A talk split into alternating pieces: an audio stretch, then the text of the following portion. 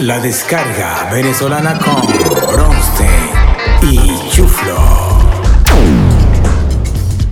Bienvenidos a un nuevo episodio de la descarga venezolana. Les habla Bronstein. Hoy en nuestro quinto episodio queremos agradecer todo el apoyo que hemos recibido de venezolanos desde todas las partes del mundo. Sabemos que estamos viviendo tiempos oscuros y llenos de incertidumbre. Nosotros estuvimos décadas esperando que alguien hiciera un programa como el nuestro hasta que decidimos hacerlo nosotros mismos.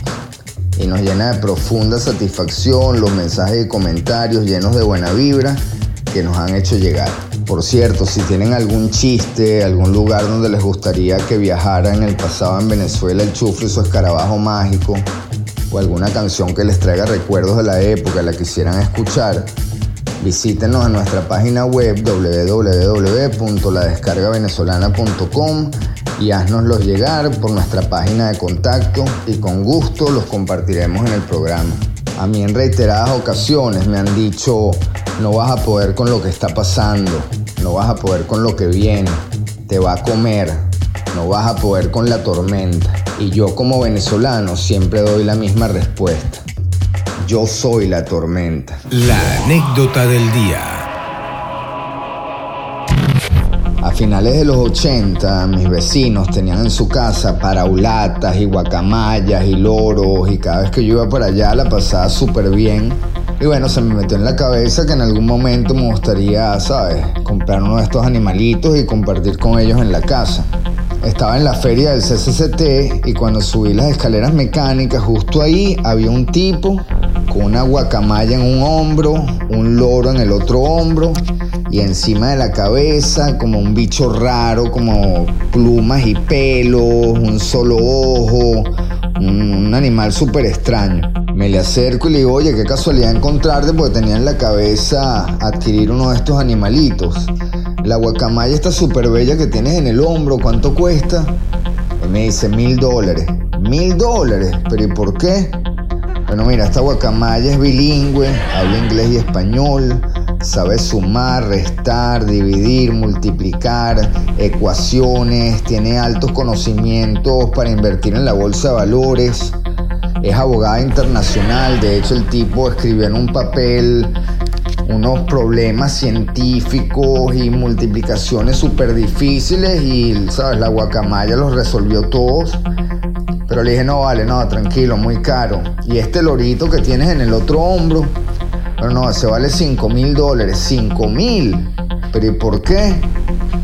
Bueno, mira, este lorito es políglota, domina cinco idiomas, es administrador de empresas, economista es traductor simultáneo en la Organización de Naciones Unidas y además hace todo lo que hace la guacamaya. Y yo no, vale, no, no, olvídate.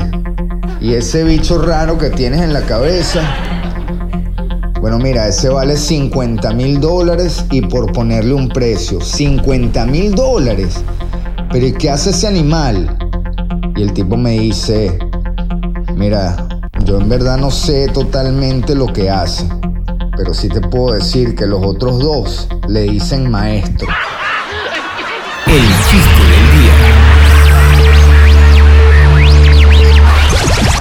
manicomio necesitaban hacer más espacio porque había demasiada gente en el lugar y el director decidió que iba a pintar una puerta en una pared Primero para saber quiénes no estaban locos y no intentaban salir por esa puerta y quizás mandarlos para otro sitio. Y los locos que se chocaran contra la pared pensando que era una puerta de verdad iban a salir, mandar los hospitales. Bueno, dejan salir a todos los locos y empiezan los locos a chocarse contra la puerta que estaba pintada en la pared, un desastre. Y en eso ven que el loco Gabriel está sentado en una silla, moviendo la cabeza y diciendo, esta gente sí está loca, qué absurdo, ¿cómo piensan que van a poder salir por esa puerta? Y el director se le acerca y le dice, Gabriel, estás curado, ¿por qué no sales por esa puerta? No, doctor, nadie puede salir por esa puerta, esa gente está loca, es impresionante. Wow, Gabriel, ¿y por qué no? Y Gabriel se le acerca y le dice al oído, porque yo tengo la llave.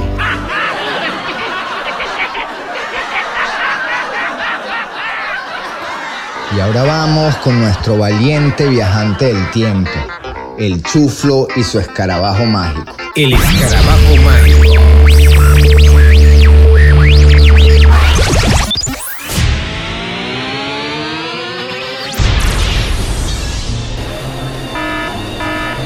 Escarabajo mágico me acaba de dejar en el emblemático restaurante de La Guaira el rey del pescado frito. Y la experiencia fue increíble porque mientras viajaba en el escarabajo mágico, desde lejos veía el anuncio del rey del pescado frito, aquella majestuosa imagen de un pescado en color anaranjado y, con su corona. Y el olor a pescadito frito me transportó incluso antes de aterrizar. Esta es una parada obligatoria cuando uno iba camino a Caracas. Y voy a aprovechar que estoy aquí para degustar un parquito frito con tostones y un sancochito para el ratón. Qué recuerdo tan sabroso. Y con esto los dejo hasta un nuevo episodio del Chuflo y su carabajo mágico. Volvemos al estudio. El comercial del día. Voy volando como un ave, con la frescolita en mi nave. Yo soy el bandido astuto. Me transformo en un minuto y le quito la frescolita.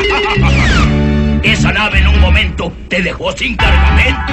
¿Y qué voy a hacer ahorita? No temas, yo voy por la frescolita. Fres, frescolita, me gusta fres, es más colita. Glu, glu, glu, glu, glu, glu, fres, fres, frescolita. La descarga venezolana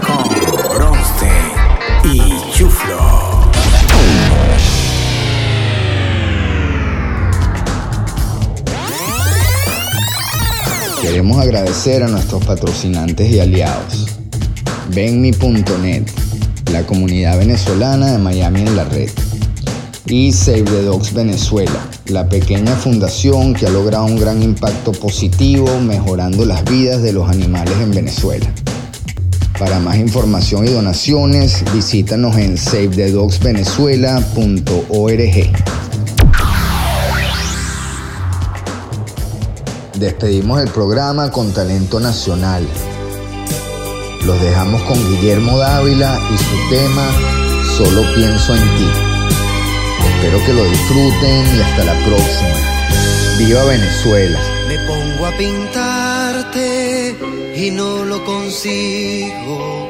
Después de estudiarte lentamente termino pensando que faltan sobre mi paleta colores intensos que reflejen tu rara belleza.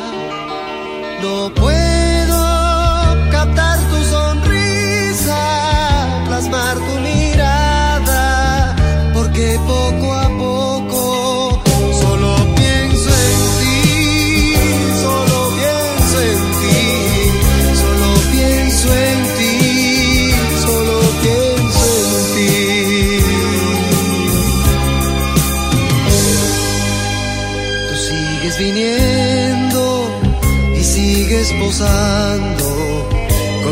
paciencia porque siempre mi lienzo está en blanco.